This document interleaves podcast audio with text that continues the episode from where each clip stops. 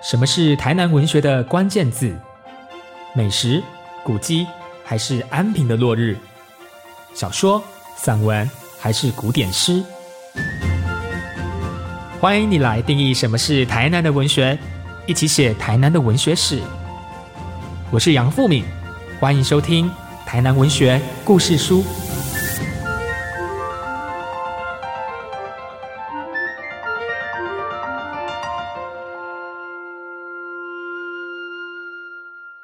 大家好，我是杨富敏，欢迎收听《台南文学故事书》。盐分地带和风车诗社是理解日治时期台湾文学发展不可错过的两组关键字，他们都跟台南有密不可分的关系。盐分地带诗人社群有着鲜明的地方色彩，风车诗社的实验性精神呢，则是非常的前卫。关于盐分地带和风车诗社的故事，其实这几年我们还是津津乐道着。台南现在就还有一本盐分地带文学杂志。而日曜日式散步者，则是一部关于风车诗社的纪录片。理解台南文学，我们不能错过这一段文学史。这一题常常考啊。那今天呢，我们就邀请向阳老师来跟我们谈谈盐分地带和风车诗社的故事。老师好，富民好，各位朋友大家好。向阳老师呢，现在是国议会的董事长，同时他也是台北教育大学台文所的名誉教授。老师刚刚出版一本诗集，叫做《行旅》，这样子。好，所以其老师都不会赢哎啦。在推广文学，也一直在创作这样子。那回到我们今天这个台南文学史的这个脉络哦，我们请姚恰老师哈来公话嘛呀，你家己跟台南的关联性。好啊，谢谢富民啊。谈到台南呢，对我来讲就是我青春时期的一页。因为我跟台南的关联呢，第一个关键字就是台南帮，第二个关键字呢吴三连，第三个关键字智利晚报。那是在一九八二年的时候，我很幸运的进入了智利晚报，担任副刊主编。那当时我们的发行人吴三连先生，他就是台南帮的精神领袖。那我的社长呢叫吴峰山先生，他是将军人。都是在盐分地带的盐田里面长大的，他们呢，在台湾的文学史上虽然看不到他们名字，可是，在报业发展的新闻史上，这两位都是台湾重要的报人。那他们在过去非常敢于挑战戒严年代的威权统治，个性呢公正不阿，无私无我，所以做新闻的时候呢，不是站在政党的立场。那时候的《智利晚报》标榜的是无党无派、独立经营，那这对我来讲影响非常大，那也让我呢对他们出身的这个台南有着相当大的好感，也带着一些尊敬。那第二个呢，我刚有提到《智利晚报》，我们在《智利晚报》的时候呢，《智利副刊》呢就已经开始协助当时的盐分地带的文艺营。那最早最早呢，当然就是盐分地带的文人。他们自发的行动，我记得那时候是，呃，包括杜文静、杨子乔，再加上在地的黄进莲、林佛尔、萧郎、陈彦秋，那个时候就组成了推动盐分地带文艺营的一个小团队。那我进去的时候，一九八二年是副刊的主编，所以一定要协助，我也就同样的负担了部分的盐分地带文艺营的工作。简单的说了，比如说邀请作家，那提供副刊的版面，刊登盐分地带文艺营的作家他们的作品等等。那再加上每到盐分地带文艺营召开的时候呢，我要驻营，跟黄金莲他们都驻营。所以这种状态之下呢，几乎跟兰昆生庙那是盐分地带文艺营的驻营之地，结下了不可分的关系。我们住的都是香客的那种房间，香客大楼。哎，对，那早期呢，连冷气都没有，也没有蚊帐，那就是一榻榻米啊，有蚊子啦，有什么啊？早期很累。夏天八月召开的盐分地带文艺营啊，都在鬼月啊，所以这个就一九八零年代的这个盐分地带文艺营，可以说就是一个客烂的文艺营。那这个当然就跟每年要到南昆生庙，所以。每年都跟台南有一次美丽的约会，那直到一九八八年，我转任了这个《智利晚报》的总编辑，这个时候，我跟盐分地带文艺营当然关系就少了。那时候就交给了副刊的，后来像刘克襄、林文义等等他们来接办。那等到我三十九岁的时候，那《智利晚报》因为经营的问题，所以停了。那停了以后呢，盐分地带怎么办呢？盐分地带就转到跟《智利晚报》也有渊源，叫做吴三连台湾史料基金会。我是史料基金会的秘书长。所以又重新担起这个盐分地带的文影的工作，所以整体上来说，我的人生里面的印象最深刻的是年轻的深刻的印象就是盐分地带这四个字完全扯不开。我还记得当时我们在盐分地带文艺营啊，都会放一个精神堡垒，那个堡垒就是风车，所以盐田上的风车就构成了我年轻岁月的一种精神象征。谢谢老师。老师其实用一个很不一样的角度带领我们去理解他跟台南的关联之外，其实也从媒体副刊的视角切进了我们的台南文学史哦。所以这其实是一个我们现在比较少留意到的面向。这里面可能牵涉到是比较本土的，甚至更写实一点的，或甚至是一个更有抵抗的一种一种氛围哦。那延续着台南文学史的一个话题哦，老师刚刚提到台南跟他的关系有台南帮，有吴三连，有自立副刊。老师也提到了关于文艺营队驻营的一个往事，乃至于其实老师一直以来因为副刊的关系，接触到了非常多的作家，不管是前辈作家，或者是当时正在崛起的作家哦。那尤其是前辈的作家们，老师。因为不看关系，其实有机会接触到当时慢慢的重新被我们认识了，特别是日治时期的老作家。所以接下来想要请老师谈谈的，就是作为一个诗人、学者以及一个媒体的守门人的这样的角色哦。那关于盐分地带和风车诗社这两个在台南脉络里面非常重要的诗人社群，老师可不可以来跟我们简介一下这两组我刚刚所说的很重要的关键词？好，盐分地带之外还有风车。就像我刚提到的盐田上的风车，它同时可以说就是两个意象。那我们一般的听众或者观众们，大概比较对这两个名词或者这个两个关键词比较陌生，因为盐分地带，你可以说它是一个地点地区。如果从地区上来看呢，盐分地带主要的地区呢，我念一下：嘉里、学甲、西港、七股、将军跟北门。那这一带的地区呢，因为都靠近海边，它的土地啊盐分很高，你把狗猫啊丢下去也不会腐烂。那这是吴三连先生讲的，说他从小出生的地方就是这样，非常贫瘠，然后甘昏金管呢，盐分很高的地方。所以在这边出生的作家们，他们就相对的耐苦、耐寒、耐劳、耐操，他们会比较关心土地跟一般平民的生活。那也因为这样啊，所以后来盐分地带呢，也就在文学史上被用来称呼出生于刚刚我所讲的这个盐分地带的文学家的社群，做这样的解释。在地理上，它是一个地理名称；在文学史上呢，它是一个文学社群。那文学史用盐分地带来称呼台湾新文学史的这个特别的社群。主要是因为这个地方产生了很多重要的作家，最早比较有名的被称为北门七子，嗯，就是北门的七个文人呐。我念一下他们名字好了：郭心莹、吴新荣、徐清吉、郭水潭、王登山、林芳年、庄培初，还有林清文。嗯，他们最早开始活跃呢，跟台湾新文学运动同时。大概是一九二零年代的中期开始，那集结呢是在一九三零年代。他的精神领袖叫做吴新荣，非常重要的台湾文学史上的文学领导者之一。那最早他是在盐分地带这个地方，他们本来啊都是朋友，所以互相来往。吴新荣他他自己就这样说，他说盐分地带呢其实只是自然发生的一个小集团。因为他们互相联谊了，那兴趣又一样了，所以后来就想，那我们为什么不干脆来组一个会？那这个会一开头的名称也不叫盐分地带，这个会一开头叫做嘉里清风会，咖喱清风会。那是在一九三三年，到了一九三五年呢，台湾文坛最大的一个社团叫做台湾文艺联盟成立了以后呢，哎。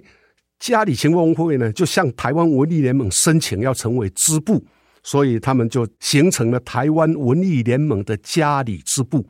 这也是整个台湾文艺联盟里面最早成立的第一个支部。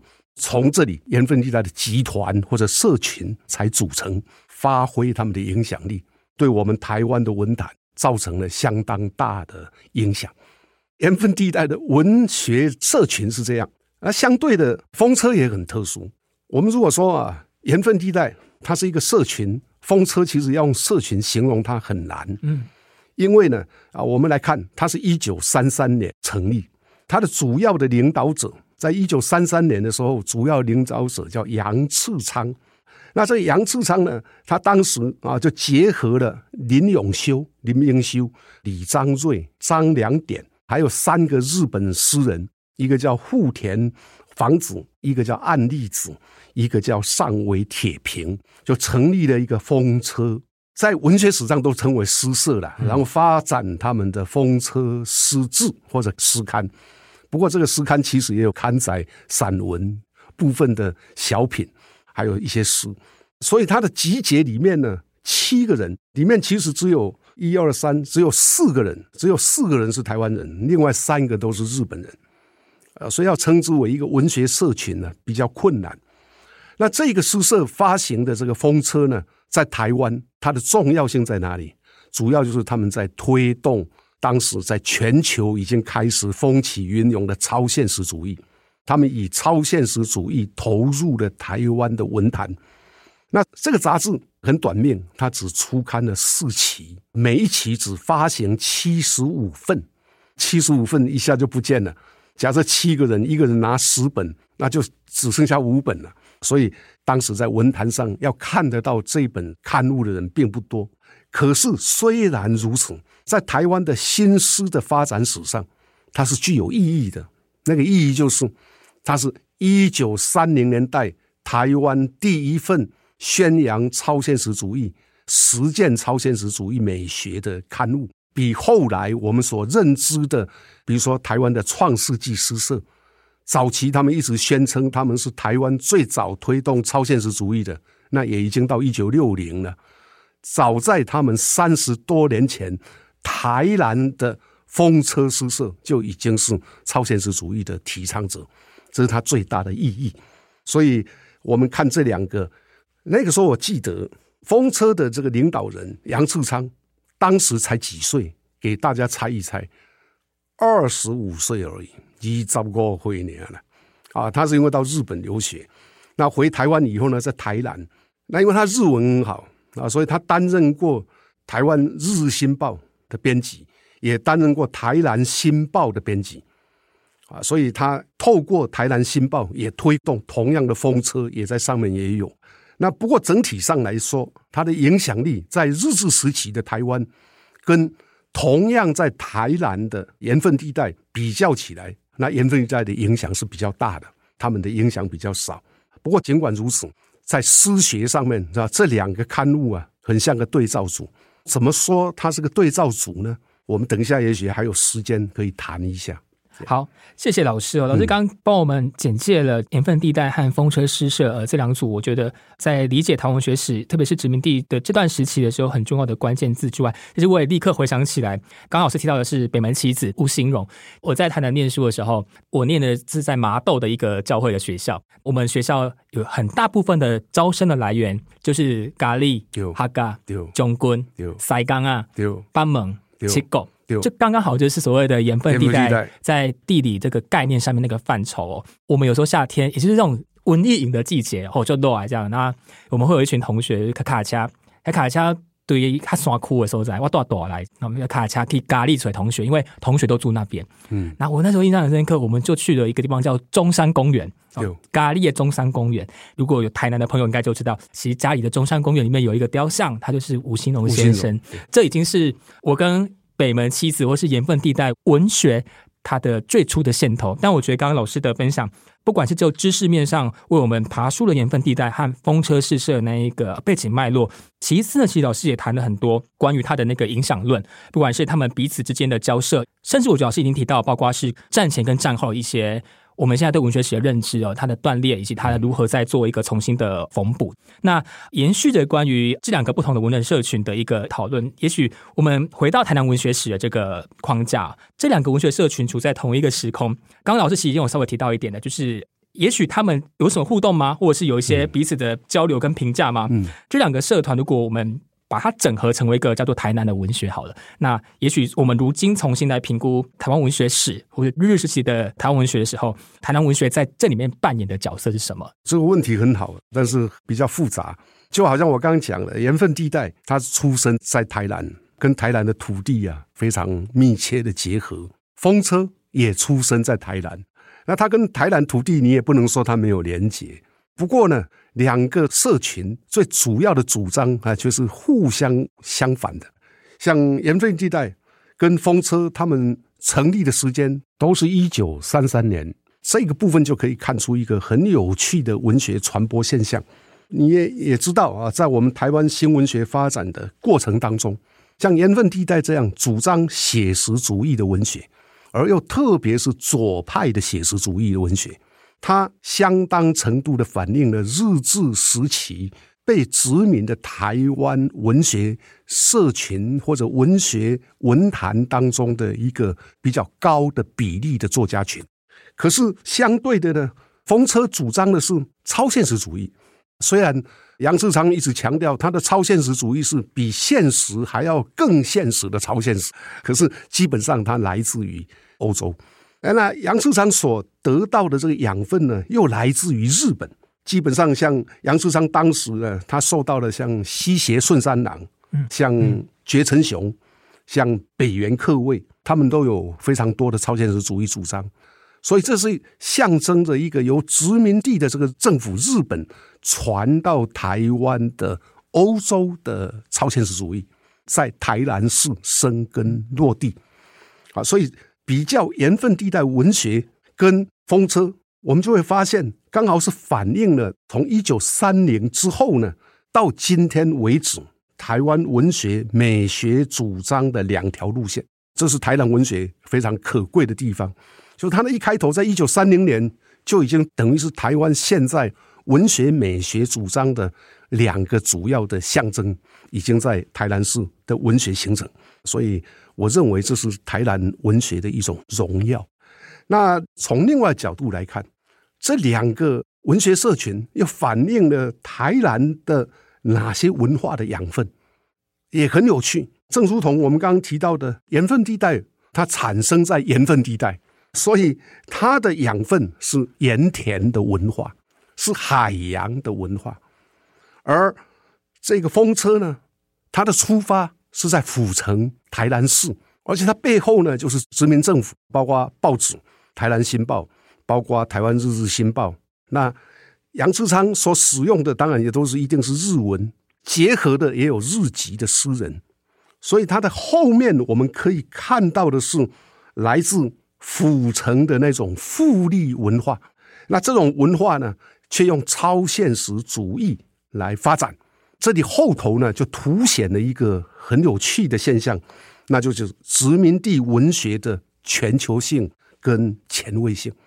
一方面是海啊，一方面却是殖民；一方面是本土，一方面却是国际。因为一九三零年代台湾已经走向了现代性，而且是跟全球的超现实主义的这个美学是连接在一块。虽然在殖民地的本地，它并没有造成真正的影响。可是它却衔接了一九三零年代的世界风潮，这个部分我们会看到它所产生的一个是本土的，一个是全球的，或者说是国际的，一个是写实的，那一个是超现实的，在美学上的主张以及他们在那个年代所扮演的角色，在一九三零年的台南文学就已经成型。谢谢老师。那老师要不要再跟我们多谈一些？比如说这两个文人社群，他们彼此有什么互动吗？或者是互相的那种评价或者是交流？好，我们晓得盐分地带跟风车既然主张是对立，那他们一定不是朋友，刚好错了啊！因为他们同时出现的时间是一样的，空间更相同，都在台南，而且他们互相认识，互相来往。包括他们的父执辈，哈，也都是传统的诗人，所以在这当中呢，他们就有相当多的。交心，像吴新荣先生在他的日记当中呢，就写过好几番呢。比如说，杨志昌从台南府城那边，从台南市来到盐分地带，然后就找谁啦？我们来找谁一起喝酒聊天，谈谈文学。所以在吴新荣日记当中，你就会看到喝酒啦、讨论啦的这些记载。那既然是朋友，可是因为文学主张不同，就互相之间呢会交火啊，互相批评。比如说，在文学史上比较有名的是对风车诗社最有名的批评，来自郭水潭。平常是朋友啊，文学主张上不同啊。我还记得，那是一九三四年的事，郭水潭曾经写过一篇文章，大力的批评这个风车诗刊呢，刊登的诗啊，还有诗人呢，他用了一个名词，反讽的名词，叫做“美丽的蔷薇诗人”。在内文当中，他说：“这样的诗呢，只能让人感觉到迟早堆砌，幻想美学的装潢。”啊，那年年了，那这也让杨志昌相当的生气呀！啊，所以他也写了不少文章。然后我们没办法仔细再说哪一篇的啊。他写的很多文章当中呢，毫不隐晦，认为写实主义文学啊是不堪一击，而且没有意义的啊，在文学上面的分量是不足的。所以我们可以看得到这样的论辩。就很清楚的分出了两个社群创作美学的差异性，可是他们同时在台南，而且经常互相往来。这个从一九三零的殖民地的台湾文坛来看，我们可以把盐分地带看成一个反殖民，而且带有左翼社会主义跟本土意识的社群。那相对的风车呢，是殖民帝国文化下受到殖民帝国文化的熏染。可是却又因此衔接了当时全球风行的超现实主义美学，具有前卫的全球性思维。就像我刚刚前面所提的，简单的说呢，从本土到全球，从盐分地带到风车，从社会主义到资本主义，从殖民到反殖民，从现代性到反现代性，这两个在台南出现的文学社群，就彰显了台南文学。从日治以降，也可以说到今天，对台湾文学发展的巨大的贡献。谢谢老师刚刚用一个非常宏观式的角度为我们简介了盐分地带和风车诗社的这两个文人社群哦。那今天一开场的时候，我们。介绍台南文学史，其实老师就用一个很不一样的视角，用一个媒体人的角度，引领我们走进台南文学史的一个现场。其实回到一九八零年代，老师在一九八二年六月到一九八七年的十月呢，其实是自立副刊的主编哦。我觉得老师其实本身就见证也参与了八零年代台湾文学的发生哦。那这一段副刊主编的故事，晚进老师以九年的时间，借由手稿、影像等史料的运用。汇集成了我自己非常喜欢的三本书，而且体力上很少见，几乎是没有看过这样子一个创意哦。那就是《写字年代》《写意年代》与《写真年代》这三本书哦。那我一直觉得这三本书就是向阳老师的台湾文学史这样子。那因为自立副刊的一个媒体的位置，老师其实在八零年代的时候接触了不少来自台南的老作家，也因为承办的盐分地带文学营的关系呢。更有机会是直接来到文学史的现场，所以我其实特别期待老师可不可以再跟我们补充一下，从斯蒂夫克的角度谈谈他和台南文学的关系，以及你记忆中的盐分地带文学营。谢谢傅敏啊啊，您对我的手稿三书写字年代、写意年代还有写真年代的肯定，这个就我来讲，这样就已经非常的心满意足了。一九八零的时候，你应该还没出生。我我还在准备投胎的路上。哦，对啊，那我这种老人的回忆啊，能够让你喜欢啊，我就感到很荣幸。那这三本书呢，主要就是记述了一九八零年代我编智力副刊时期跟台湾文坛来往的过程，其中当然包括回忆，那主要是他们的手稿。那你提到的跟台南有关系的作家，其实不少。比如说，我们刚刚提到的盐分地带的两位大将郭水潭、杨次昌，那之外呢，其实出身台南的老作家，在日治时期就有杨奎，嗯，杨奎也是透过副刊啊，跟我常常往来。那另外还有叶石涛，是他出生在府城，后来才搬到左营。左营。那战后呢，有陈冠学、黄敬年、林佛尔、杨清处、林范、杨子乔等。啊，这几个人我都写过专文介绍啊，所以如果从这里来看呢，我在《智利晚报》副刊的阶段呢，受惠于台南作家者甚多了啊，受到他们的帮忙很多。我前面也提过，我们的老板发行人是台南重要的奇数，其实他还是台湾最重要的领导者，叫做吴三连。当时《智利晚报》跟吴三连的这个关系呢，因此就开始了盐分地带文艺营。可是《智利晚报》一般来讲啊，我们除了这个文艺营之外呢，我们还有正常的副刊运作。我算了一下，在副刊上面发表的台南作家的作品。很多啊，所以台南作家也可以说是智利副刊的主力。我们如果以盐分地带每年八月举办，我们从七月就开始是盐分地带文艺营的专刊，这样连着刊到盐分地带文艺营结束，大概会一个月，一年十二个月，一个月就是台南文学了啊。那平常呢，盐分地带之外呢，像日治时期的老作家。刚提到的杨奎、郭水潭、杨志昌，还包括林芳年，他们晚年写的作品，也就是年纪都很大的，他们写的作品也都在《智利副刊》刊登。那至于像叶石涛、黄敬年他们，更不用讲，因为他们在当时的年纪比较轻。那更重要的是什么？在我编《智利副刊》的这个阶段里面的这些台湾作家，他们基本上在一九八零年代的文坛，我们可以把他们称为非主流。我还记得。各位也都知道，我们经常提两大报，两大报啊，指的就是《中国时报》《联合报》。两大报在一九七零年以后垄断了，或者说席卷了台湾的媒体市场，都是百万份的大报。和《自由晚报》在一九八零初的这个阶段呢，跟他们呢不能比，小巫见大巫。我们那个时候是台北市的一家小小的晚报，所以我编副刊的时候呢，我必须要去想办法。跟这两大报来做比较清楚的区隔，我最后的决定其实很简单啊。这两个报因为是主流文化，所以通常强调的就是中国意识，或者强调所谓的全球的意识。可是本土呢，在这两个报纸副刊上面不容易看得到，台湾的作家投稿到这里不容易上报，所以我就采取了一个策略。这个策略里面最主要就是本土，换句话说，我的副刊走的就是本土路线。本土路线，所以只要两大报副刊排斥的台籍作家，在我这边都是贵宾，都是啊来稿我就刊登。那另外一个就是异议的路线，就是跟当时的国民党统治当局的主流的意识形态不一样的异议。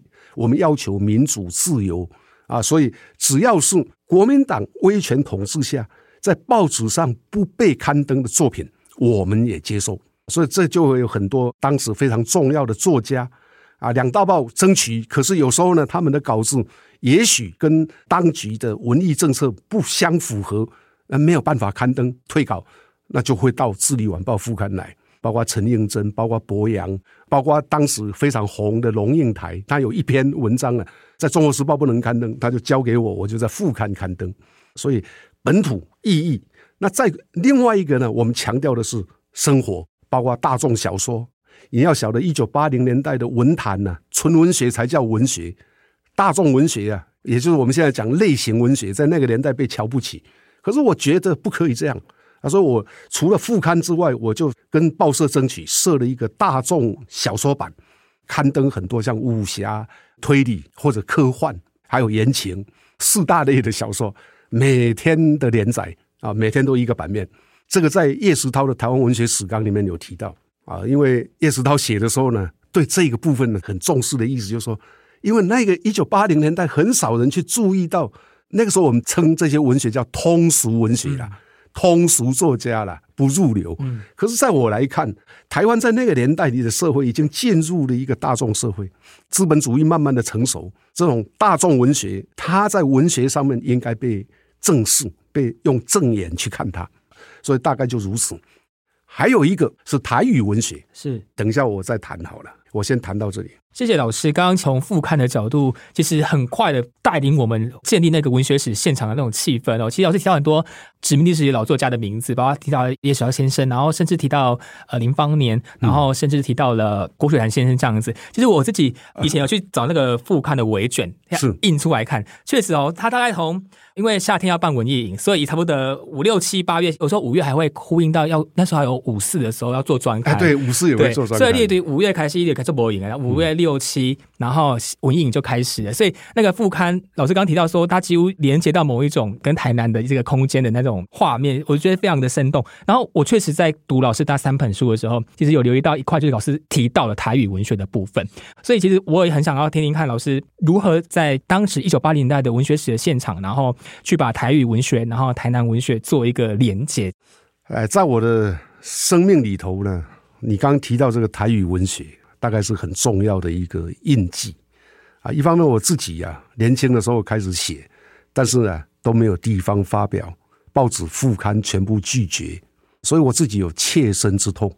那等到我开始有编辑副刊，我有一个副刊的园地的时候，我的第一个想法就是，为什么不能让台语被副刊接受？那我既然已经在编了，所以我应该想办法来让台语文学在大众的报纸副刊上面被看到。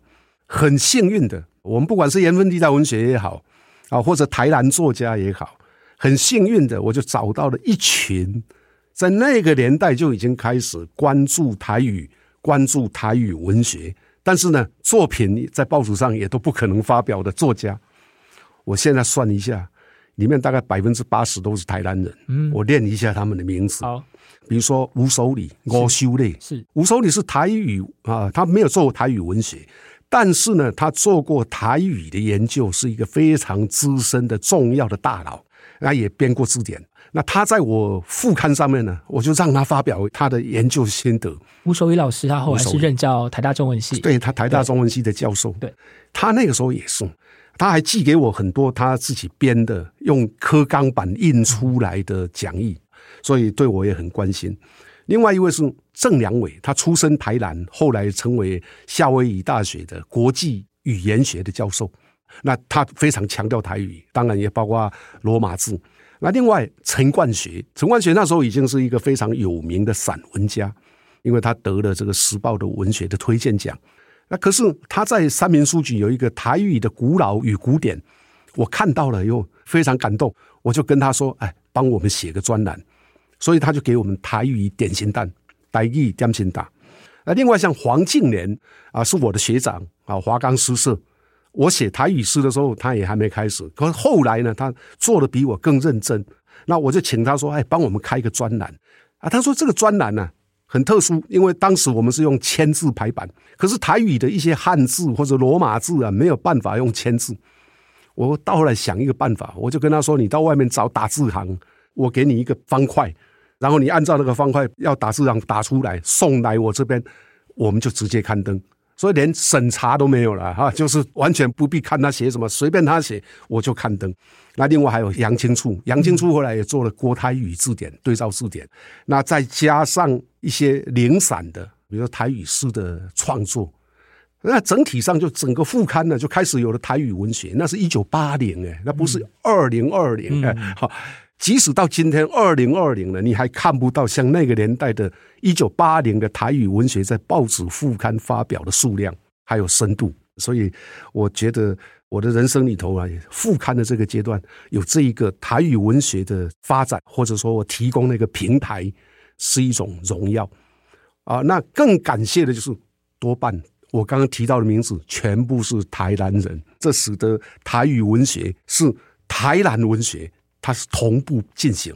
现在虽然没有副刊呢，可是我们看台语文学营呢，台语的重要出版社全部都在台南。对，那台南成大也有台语，对不对？对对啊，所以我觉得这个台南它总是开台之先呢。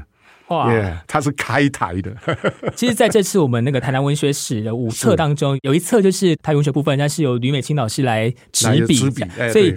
它单独成册，代表说它其实是非常丰厚的一个能量在里面，而且是大不同于现有的台湾文学史。哇，这点是这是最重要非常重要的一点的。对我们今天从向阳老师的一个推荐里面，我们回到了文学史的现场，认识了盐分地带文人社群，然后也认识了风车诗社哦。那其实文人有社群网络，它可能是一个很普遍的现象，没有错。但是借由日治时期台南的这两大的社群呢的再认识，其实我们可以窥探到那个年代，我觉得有一个关键字哦，就是一群生活在台南的文艺青年，没错笑脸的啦，对一撒撒会，一撒归一回，他们看待自己。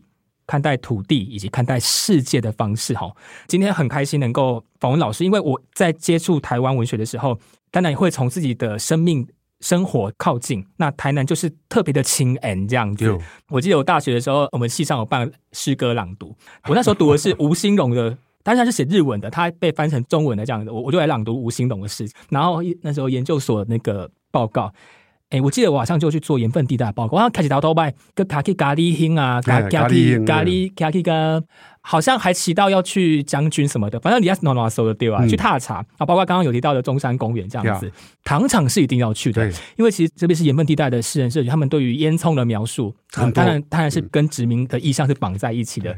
那其实刚刚老师有提到一个点，也是晚近我们认识台南文学一个很重要的材料，就是吴兴荣日记的重读。对，这份日记其实刚刚我们好像把风车诗社跟盐分地带作为一个地理上面的先分开来，但如果你读吴兴荣日记的话，夜花很工，哎，一点可以带朗啦，对。一点可以呼起啊，这样子，所以他们那种交流也在。呃，日记里面我们可以读到当时的一个文人他的精神图像哦，他的食衣住行和娱乐。那今天很开心能够透过老师的介绍，然后从副刊媒体的角度认识台南文学史，然后也认识不一样的台湾文学史，尤其是带到我觉得是八零年代这一块，乃至去台语文学的部分。那我我跟老师分享，我最近其实有读那个。吴兴龙他在大概写在战后五六零年代，他在文献委员会里面写的一系列那种采访记。对好，那听众朋友要去找的话，去图书馆找的话，就是《正营采访记》这一本书。正言哦，黑做精彩哦！我觉得那绝对是一个理解战前的文人在战后他认识土地的一个不一样的视角，也是理解台南的一个方法。所以台南文学史要出版了，哦，我说过文学哈，喜欢台南最好的伴手礼。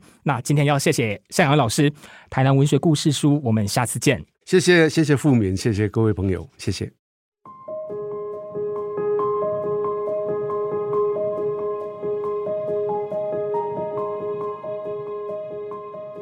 台南文学故事书这个节目是以台南文学史为底本，借由不同主题的设计、学者、作家的分享，带您穿越台南的古今，探索古都的声势，一起听见文学的那时此刻。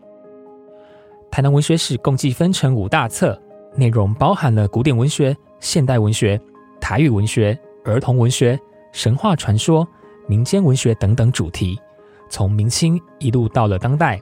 时间跨度四百年。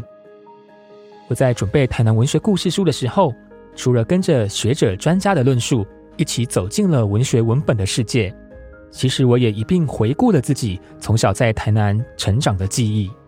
我的文学养成与台南密不可分，住在旧制的台南县的大内乡，那是一个靠近山区的聚落，一个务农为主而相对朴实的世界。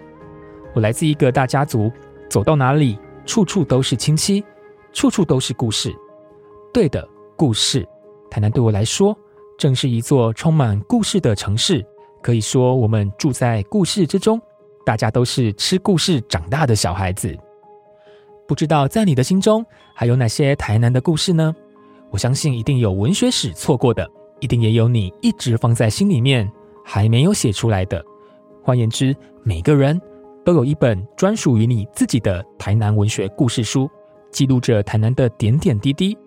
那样的一本书，可能写着童年乡下的老泪拜拜，只是不知道是哪一尊神明的生日；可能写着求学生涯的某一段爱恋，不知道当学生的时候大家都喜欢去哪里约会；可能写着生老病死、婚丧喜庆，写着每一次的离开与每一次的回来。写着嫁出去的那一天，回娘家的那一天，当兵的那一天，退伍的那一天，写着爸爸妈妈在补习班一楼等我下课的故事，写着和阿公阿妈去后逃逼或者去蓝昆星的故事，写着国中露营去走马濑农场或者九层岭的回忆，可能写着搭校车、搭公车或者搭火车的通勤的记忆。哦，台南的境内总共有哪些火车站呢？我想那应该是后壁、新营、柳营、林凤营、龙田、拔林、上化、南科、新市、永康、大桥、台南、保安、中州。转搭高铁的话，那就加上长隆大学与沙仑喽。台南是一座古老的城市，我们曾经读过古典诗人的八景诗作，不知道在你的心中，台南的八景又会是哪八个画面？你的选择应该会与众不同吧？对我来说，那是安平的运河、麻豆的武王庙、七股的盐田、成大的榕树、上花的牛须、关田的菱角、山上的自来水道，以及故乡大内的曾文溪。你一定有着别人意想不到的私人景点，真正藏在你心中的台南风景，一个心灵的截图，一个记忆的热点。相信那就是你的。台南故事的起点。台南，他很年轻。我们阅读现代文学的作品，读到叶世涛先生写的《红鞋子》，跟着他一起穿街走巷；读到阿胜老师写的《新营》，蔡素芬老师写的《盐田儿女》，苏伟珍老师写的《隐居三村》；读到辛永清女士写的《府城的美味时光》，读到许宪平老师描述的那些奢别啊，读南英文学奖。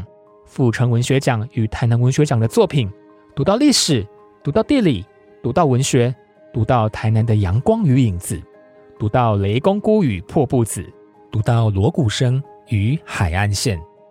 文学是一个现在进行式，所以今天给那里很足席，此时此地，台南哪里有一篇小说正在写，哪里有一篇散文正在构思。哪里又有一颗文学的种子正在萌芽？这些那些都可能是未来台南文学的一部分。有一个作家正在诞生，而这也涉及到我们对文学的定义是什么？文学的定义，当今此刻或许不再只是局限散文、小说与诗歌。新的时代会有新的表现方式，就会有新的语言被开发与被实验。台南文学史是一个祝福，是一个通过文学。认识自我，台南世界的一份礼物。欢迎有空来台南给给爱。文学是台南最好的伴手礼。诚挚邀请大家一起来说台南的故事，也一起来读台南的文学史。Thank you.